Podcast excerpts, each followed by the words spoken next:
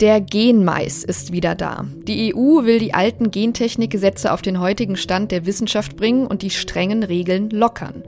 Der Aufschrei unter den Gegnern ist groß. Die Mehrheit der Deutschen steht gentechnisch verändertem Weizen oder Kartoffeln skeptisch gegenüber. Die Ängste sitzen tief und wurden von Greenpeace und Co. viele Jahre lang geschürt. Aber Liegt da vielleicht ein Missverständnis vor? Und können wir es uns leisten, in Zeiten des Klimawandels auf eine Technik zu verzichten, die Pflanzen widerstandsfähiger gegen Hitze und Trockenheit macht? Das frage ich gleich die Bundesforschungsministerin Bettina Stark-Watzinger. Zuerst kläre ich aber mit zwei fachkundigen Kolleginnen, was die EU da eigentlich vorhat. Mit Pia Heinemann aus dem Wissenschaftsressort bespreche ich, was es mit der neuen Technologie CRISPR-Cas auf sich hat. Und Anne Kuchenbrink aus der Wirtschaftsredaktion gibt uns einen kurzen Einblick in die schwierige Frage der Patente. Heute ist Mittwoch, der 5. Juli. Mitgearbeitet an dieser Sendung haben Kevin Gremmel und Laura Gabler. Mein Name ist Livia Gerster. Schön, dass Sie dabei sind.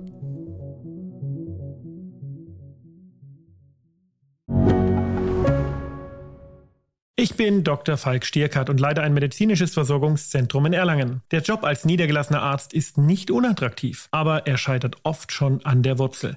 Wenn unser Studiensystem nicht darauf ausgelegt ist, genug Ärzte in guter Qualität auszubilden, wie soll die medizinische Versorgung in Mittelfranken dann gedeckt sein? Die besondere Nähe der niedergelassenen Haus- und Fachärzte ist in Gefahr. Was die Gesundheitspolitik jetzt dringend ändern muss, erfahren Sie auf rettetdiepraxen.de. Farmers will have new, more resilient crops available to reduce the use of pesticides and ensure crops are better adapted to climate change. Sie haben gerade Franz Timmermans gehört, den EU-Kommissar für Klimaschutz. Er hält die neue Genmethode für ein wichtiges Mittel gegen den Welthunger in Zeiten des Klimawandels. Denn die Zahl der Menschen steigt. Gleichzeitig machen Hitze und Trockenheit überall auf der Welt die Ernten kaputt. Mit der Genschere könnten künftig Pflanzen hergestellt werden, die den neuen Wetterbedingungen standhalten, mit längeren Wurzeln zum Beispiel oder einem besonderen Schutz gegen Schädlinge. Klingt eigentlich gut, aber ausgerechnet die Grünen und Umweltverbände wie der BUND und Greenpeace laufen Sturm. Sie sprechen von Gentechnik durch die Hintertür und warnen vor unumkehrbaren Folgen. Ist die neue Gentechnik also gefährlich? Bedroht sie Mensch, Tier und Umwelt? Wissen wir überhaupt, was wir da säen? Ja, bevor wir jetzt im Einzelnen auf die Argumente der Gegner und Befürworter schauen, wollen wir erst einmal klären, was die neue Genscheren-Technik eigentlich ausmacht. Dafür ist meine Kollegin Pia Heinemann jetzt aus der Wissenschaftsredaktion hier ins Podcaststudio gekommen. Hallo Pia. Hallo. Ja, die EU-Kommission will in diesen Minuten jetzt einen Vorschlag vorlegen, um die alten Gentechnikregeln zu lockern. Es geht darin vor allem um sogenannte geneditierte Pflanzen, also in die kein fremdes Genmaterial eingeführt wurde. Was genau ist denn der Unterschied zur alten Gentechnik, wie wir sie jetzt seit 30 Jahren kennen?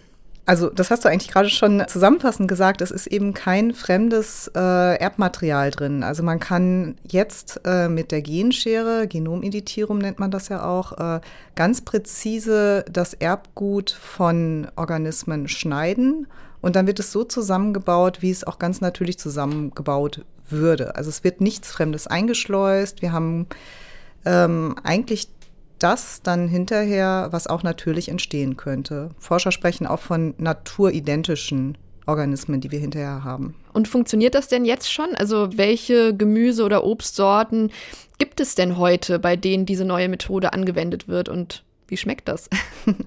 Also äh, in der EU haben wir diese Pflanzen noch nicht auf dem Markt. Das ist ja klar, deswegen wird ja auch gerade darüber verhandelt.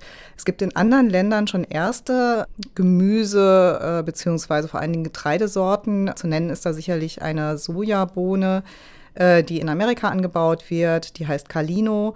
Und daraus wird ein Öl gemacht, was bessere Fettsäuren hat. Also es ist gesünder. Es gibt ähm, in Japan eine Tomate, die soll auch gesünder sein. Die wird von Sanatexid äh, hergestellt und die soll ein bisschen ja, die soll praktisch den Blutdruck günstig beeinflussen und angeblich auch den Schlaf fördern. Das ist alles nicht geprüft, aber das sind so Beispiele, äh, die es auf dem Markt gibt. In, ähm, in den USA gibt es einen Senfkohl, das ist ein Gemüse, was man hier nicht so kennt, aber der ist weniger bitter als und äh, diese ganzen Eigenschaften sind dadurch entstanden, dass man das Erbgut eben ganz präzise verändert hat. Ob das jetzt besser schmeckt, ob das gesünder ist, ähm, das kommt dann immer auf den Einzelfall an. Ich kann das natürlich nicht sagen, weil ich habe das alles noch nicht gegessen. Hm. Ja, und die Mehrheit der Deutschen, das sagen ja immer wieder Umfragen, will aber eben nichts auf dem Teller haben, wo irgendwie Gentechnik drin ist. Gibt es denn irgendwelche gesundheitlichen Risiken? Also auf europäischer Ebene hat das die Europäische Lebensmittel Behörde äh, geprüft. Die hat alle Studien, die es zum Thema gab, sich angeschaut und hat kein Sicherheitsrisiko feststellen können. Und es ist ja auch, das wäre ja auch durch die Medien gegangen, wenn jetzt irgendwie auf einmal in den USA oder in China oder in Japan, wo diese Pflanzen auf dem Markt sind, ähm, wenn da plötzlich Menschen krank geworden wären oder irgendwelche äh, Tiere äh, gestorben werden. Also ein Sicherheitsrisiko kann auf europäischer Ebene da nicht festgestellt werden und die haben weltweite Studien geprüft.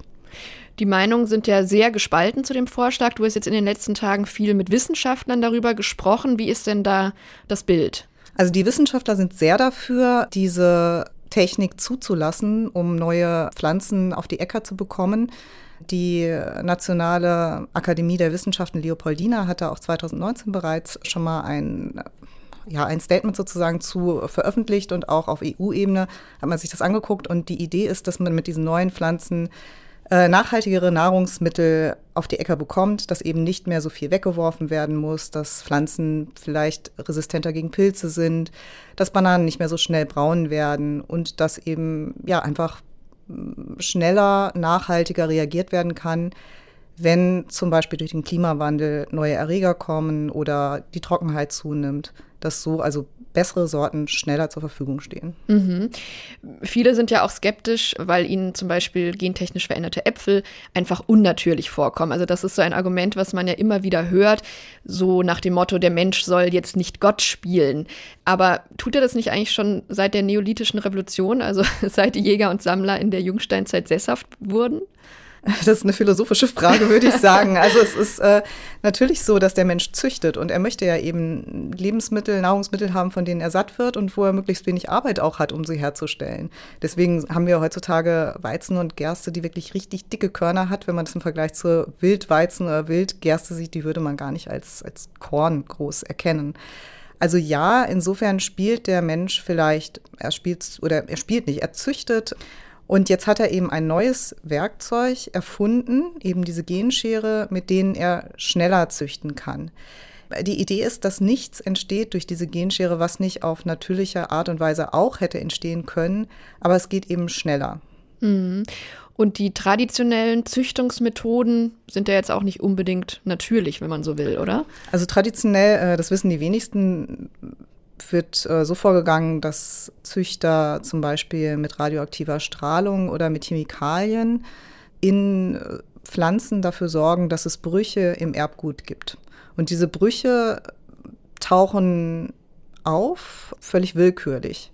Und dann schaut man hinterher, das wird dann repariert in der Zelle, ist alles etwas komplex, aber hinterher schaut man, welche von den so veränderten Pflanzen hat die Eigenschaften, die ich eigentlich gerne hätte. Also wird weniger braun, hat vielleicht einen besseren Fettanteil oder ja, man kann auch sagen, sieht schöner aus. Also welche Eigenschaft wird durch diesen durch Chemie oder radioaktive Strahlung hergeführten Bruch ähm, hergestellt. Und mit diesen Sorten, die man dann hat, kann man weiter züchten. Jetzt mit der Genschere wird das eben nicht so willkürlich gemacht, sondern man weiß vorher sehr genau durch die ganzen Genomsequenzierungen. Wir kennen von vielen Sorten ja das das, das ganze Erbgut ganz genau. Da kann man ganz präzise an die Stelle gehen, die, wo ein Gen sitzt, was letztlich für eine Eigenschaft kodiert. Also das ist, das ist der Unterschied. Vorher war es ungerichtet, jetzt ist es zielgerichtet. Vorher hat es sehr lange gedauert, jetzt geht es schneller. Im Grunde genommen ist es nur die Methode. Das Ergebnis ist gleich. Mhm, also da lohnt es sich nochmal drauf zu schauen, wie das dann genau geregelt ist. Ähm, ja, wir werden versuchen, das für und wieder im Rest der Sendung noch etwas weiter aufzudröseln. Vielen Dank für die Erläuterung. Danke für die Zeit. Ja, die EU-Kommission hält eine Lockerung der Regeln auch für notwendig, um Europa weniger abhängig von Importen zu machen. Andernfalls, so fürchtet Brüssel, könnte die EU technologisch, wirtschaftlich und ökologisch abgehängt werden. Aber was, wenn die großen Agrarkonzerne nun die Regeln bestimmen und die kleinen Bauern das Nachsehen haben? Bevor wir gleich mit der Forschungsministerin die politischen Fragen diskutieren, will ich deshalb noch einen Aspekt beleuchten, auf den vor allem die Gegner hinweisen und der noch nicht so ganz geklärt scheint. Die Frage der Patente. Viele mittelständische Bauern fürchten, da künftig jede Menge Gebühren an große Unternehmen wie Bayer zahlen zu müssen. Meine Kollegin Anne Kokenbrink hat kurz für uns zusammengefasst, worum es geht. Um die Frage der Patente ist ein regelrechter Streit entbrannt und es scheint, als sei das Thema noch nicht abschließend geklärt und dass auch die EU-Kommission da noch keine abschließende Antwort hat. Die Kritik oder auch die Befürchtung lautet, dass insbesondere große Konzerne die neue Gentechnik nutzen werden, um viele Patentansprüche geltend zu machen. Also dass sie für eine Flut von patentiertem Saatgut sorgen werden, das auf den Markt kommt und eben vor allem den Zugang zu genetischem Material für Pflanzenzüchter massiv behindern, obwohl er eigentlich für die Entwicklung neuer Sorten unerlässlich wäre. Und vor allem würde damit das bestehende System des Sortenschutzes umgangen. Um das zu verstehen, ein kurzer Exkurs. Wir haben einmal den Sorten- und den Patentschutz in Deutschland. Der Sortenschutz sichert quasi das geistige Eigentum des Züchters an einer von ihm entwickelten Sorte. Gleichzeitig ist es aber auch anderen Züchtern möglich, eine geschützte Sorte ohne Zustimmung zu nutzen. Bei Patenten ist es hingegen so, dass äh, konventionelle gezüchtete Pflanzen nicht patentiert werden dürfen, sondern nur neue Erfindungen, also keine Entdeckungen in der Natur, die es schon gibt. Bei Gentechnik ist es aber nicht ganz so offensichtlich. Da ist es auch so, dass einzelne Gensequenzen dann patentiert werden dürfen. Und genau da kommt eben auch die Kritik, dass zum Beispiel der Bundesverband der Pflanzenzüchter fordert, dass eben biologisches Material, das auch in der Natur vorkommen könnte oder entstehen könnte, nicht patentiert werden darf, unabhängig davon, ob es jetzt mit, mit ähm, CRISPR-Cas oder mit anderen Methoden hergestellt oder entwickelt wurde. Ja, viele Fragen sind zu klären und ich freue mich sehr, dass ich jetzt mit der Bundesforschungsministerin darüber sprechen kann. Hallo, Frau Stark-Watzinger. Einen schönen guten Tag. Ja, die EU-Kommission hat ihren Vorschlag zur Lockerung der alten Gentechnikregeln gerade eben vorgestellt. Was halten Sie denn davon? Sie haben es eben gesagt, sie hat äh, diesen Vorschlag gerade eben gemacht. Das heißt, wir konnten jetzt erstmal nur schnell drüber schauen.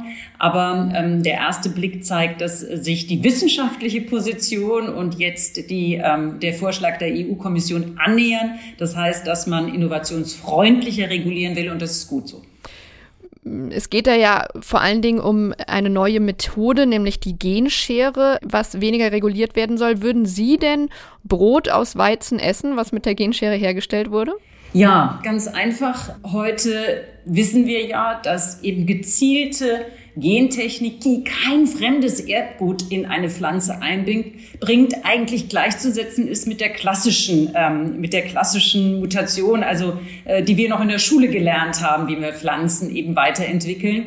Und insofern kann man hier viel gezielter vorgehen. Wir müssen keine Radioaktivität, wir müssen keine Chemikalien einsetzen und deswegen ganz klar, ja, ich würde das essen. Die Grünen sind da ja skeptisch und verweisen aufs Vorsorgeprinzip. Also sie wollen, dass alle Risiken für Mensch, Tier und Umwelt überprüft und ausgeschlossen werden, bevor man neues Saatgut auf den Acker bringt. Klingt doch eigentlich ganz vernünftig, oder? Ja, das Vorsorgeprinzip hat natürlich Sinn, aber das Vorsorgeprinzip, äh, so sieht es die EU dann auch vor, ähm, muss wissenschaftsbasiert sein, also evidenzbasiert. Und die Wissenschaft gibt uns ja hier die klare Anleitung, ähm, dass eben die grüne Gentechnik in dieser Form, dass kein fremdes Erbgut eingebracht wird, kein Risiko in sich trägt. Und insofern ähm, ist das Vorsorgeprinzip ja damit erfüllt. Aber trotzdem wird die Genschere allein wohl kaum alle Probleme in der Landwirtschaft lösen. Würden Sie nicht sagen, es ist wichtiger, die Landwirtschaft für die Zukunft zu rüsten, also mit Wassermanagement, mit dem Aufbruch von Monokulturen und so weiter, als jetzt alle Hoffnungen auf eine Technik zu setzen, die wir noch gar nicht so richtig einschätzen können. Ja, Frau Gerster, das eine tun heißt ja nicht das andere lassen. Denn wenn wir über Gentechnik sprechen, wenn man mit einer gentechnisch verbesserten Pflanze, die also weniger Pestizide braucht oder weniger Wassermonokulturen anlegen, dann ist das natürlich nicht gut. Das hat aber nichts mit der Technologie zu tun, sondern es ist einfach ein anderer Aspekt, der eben mit der Biodiversität zusammenhängt. Und insofern ähm, ist es etwas, das zusammengesehen werden muss und nicht das eine das andere ausschließt. Und dann gibt es ja noch den Vorwurf der Verbrauchertäuschung, also Nahrungsmittel, die mit der neuen CRISPR-Methode hergestellt werden sollen, eben nicht mehr so wie gentechnisch veränderte Pflanzen behandelt werden, also auch nicht mehr als solche gekennzeichnet werden. Ähm, sollten wir da denn nicht das Recht haben, diese Produkte im Supermarkt sofort zu erkennen und dann selbst zu entscheiden, ob wir das kaufen wollen oder nicht? Ich möchte zwei Aspekte in dem Zusammenhang erwähnen. Natürlich ist Verbraucherschutz ein hohes Gut. Und die Frage, ähm, wie man das reguliert, ähm, ist natürlich auch nicht trivial. Man könnte ja auch sagen, es ist ein Wettbewerbsvorteil und die Anbieter, die eben gentechnikfreie Lebensmittel anbieten, können das auch tun, weil dann kann ich mir als Verbraucher das auch aussuchen. Es ist ja bisher schon erlaubt, eine gewisse Beimischung meines Wissens ähm, auch zuzulassen. Und das Zweite, was natürlich eine Herausforderung ist, wenn wir Waren importieren. Wir sind ja auch abhängig davon, dass wir äh, Lebensmittel importieren. Wir können uns gar nicht mit den Flächen, die uns zur Verfügung stehen, alleine ernähren. Ähm, man wird in Zukunft vielleicht auch gar nicht mehr den Unterschied feststellen können. Das heißt also auch hier die Frage, wie puristisch kann man sein? Ähm, auch mit dem Abwägen zwischen ähm, Ernährungssicherheit, Bezahlbarkeit von Lebensmitteln und eben der Frage Risiken, die von äh, Gentechnik ausgehen oder eben auch nicht ausgehen. Also das sind so zwei Aspekte, die muss man jetzt im, im, im, in den nächsten Wochen ähm, im Rahmen der Verhandlungen auf europäischer Ebene nochmal abwägen und dann zu einer äh, guten Lösung finden, die eben die Innovation erlaubt und ähm, äh, den Verbrauchern ähm, eine gewisse Sicherheit gibt. Denn es ist ganz klar, die wissenschaftliche Debatte und die Debatte in der Öffentlichkeit über Gentechnik, die sind weit auseinander und da muss auch noch gearbeitet werden. Mm, ja, genau, da schwirren ja viele auch Fake News durchaus herum. Jetzt argumentieren die Befürworter ja auch damit, dass man die mit der Genschere bearbeiteten Pflanzen dann am Ende eigentlich gar nicht von natürlichen Pflanzen unterscheiden kann. Wäre es dann aber nicht unfair, wenn große Konzerne wie Bayer jetzt zum Beispiel auf ein solches Saatgut ein Patent anmelden könnten und Bauern dann eben möglicherweise Patentgebühren dafür zahlen müssten? Das ist natürlich eine Frage, die hat jetzt nichts mit der Technologie zu ja. tun, sondern mit, wie machen wir ein äh, gescheites Marktdesign. Und wir haben ja gerade eine sehr mittelständisch geprägte äh, Saatguthersteller bei uns in unserem Land und das ist gut und das wollen wir auch erhalten. Im Augenblick haben wir eine Situation, dass die, die sehr aufwendigen Zulassungsverfahren gerade die großen Unternehmen bevorzugt sind. Also das ist auch kontraproduktiv zu dem, was Sie gerade gesagt haben, nämlich, dass wir keine Marktmacht, keine Monopole wollen. Und ähm, man muss dann schauen, ähm, unterscheiden, geht es um Sorten oder geht es um Pflanzen, die nur gentechnisch angepasst wurden. Auch hier gibt es schon Initiativen, die eben ähm, leichten Zugang zu diesen mit äh, Züchtungstechniken, neuen Züchtungstechniken veränderten Pflanzen eben zu den Patenten Zugang bekommen. Und das ist etwas, das muss man natürlich auch klären, denn wir wollen ja einen Wettbewerb auch in diesem Bereich. Ja, Sie haben gerade schon gesagt, die Debatte, die darüber geführt wird, ist sehr emotional und besonders groß scheint die Angst ja in Deutschland zu sein, vor allem was mit Gentechnik zu tun hat. Wie erklären Sie sich das eigentlich? Es ist natürlich so vom Gefühl her, dass im Erbgut etwas verändert wird, das löst ja bei uns etwas emotional aus.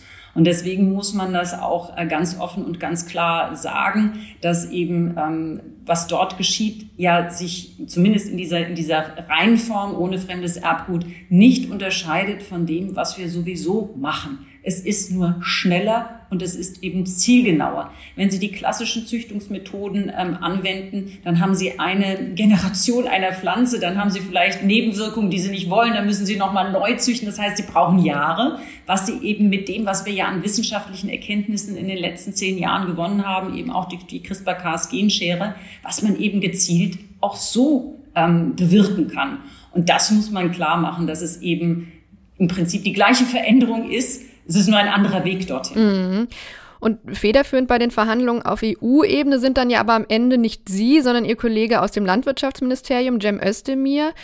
Wie nehmen Sie ihn denn in der Debatte wahr? Ja, wir werden natürlich in den nächsten Wochen, jetzt wo der Vorschlag auf dem Tisch liegt, ähm, auch ähm, ähm, uns abstimmen. Wie sieht die wissenschaftliche Positionierung dazu aus und auch die innovationsfreundliche Positionierung? Denn wir wollen doch in diesem Bereich, wir können das, auch einen Spitzenplatz haben, dass unsere Unternehmen und unsere Wissenschaft äh, mit vorne dabei ist, weil dann können wir auch die Standards mit beeinflussen. Und da werden wir jetzt die Positionierung finden. Und ich denke, wenn es um Patente oder um Verbraucherschutz geht, da können wir ja gute Lösungen finden, die eben ähm, die Bedenken aufgreifen, aber ähm, eben den Weg frei machen zu äh, resistenteren Pflanzen, damit wir die Welternährung besser äh, äh, bekämpfen können oder sichern können und natürlich auch gegen den Klimawandel die Anpassung an den Klimawandel bewältigen. Im Koalitionsvertrag haben Sie das Thema ja ausgeklammert, weil Sie schon in den Verhandlungen gemerkt haben, dass Sie da zwischen FDP und Grünen auf keinen gemeinsamen Nenner kommen.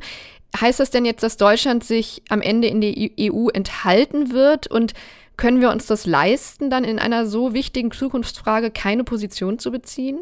Aus meiner Sicht nein, das wäre sehr unschön und deswegen müssen wir jetzt schauen, wie wir die Bedenken mit Blick auf Patente und Verbraucherschutz aufgreifen können. Im Koalitionsvertrag steht aber auch die Nutzung der Biotechnologie ähm, ist dort festgeschrieben und auch in der Zukunftsstrategie für Forschung und Innovation ähm, hat es Eingang gefunden und jetzt gilt es, das mit Leben zu füllen. Frau Stark-Watzinger, ich danke Ihnen sehr für das Gespräch. Sehr gerne.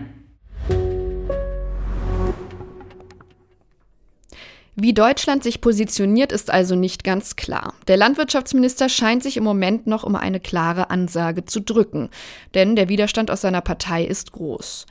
Doch egal, wie Deutschland sich entscheidet, eines ist sicher. Andere Länder werden die neue Technik nutzen und dann wird es wahrscheinlich nicht mehr lange dauern, bis auch hierzulande CRISPR-Tomaten oder Brot aus geneditiertem Weizen im Supermarkt landen, und zwar ohne, dass der Verbraucher das erkennen kann.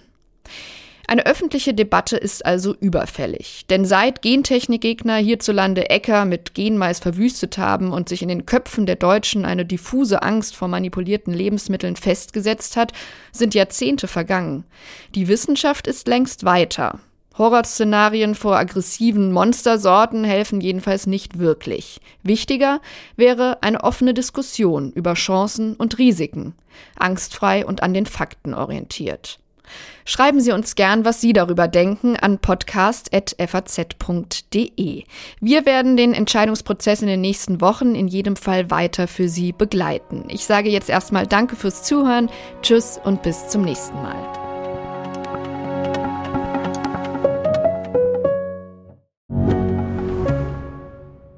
Ich bin Dr. Robin John, Allgemeinarzt in Schönebeck. Das ist 15 Kilometer von Magdeburg entfernt und trotzdem zu weit, um hier Nachwuchs zu finden. Immer mehr Praxen im Salzlandkreis bleiben unbesetzt und Patienten haben lange Wege und noch längere Wartezeiten. Das muss sich ändern.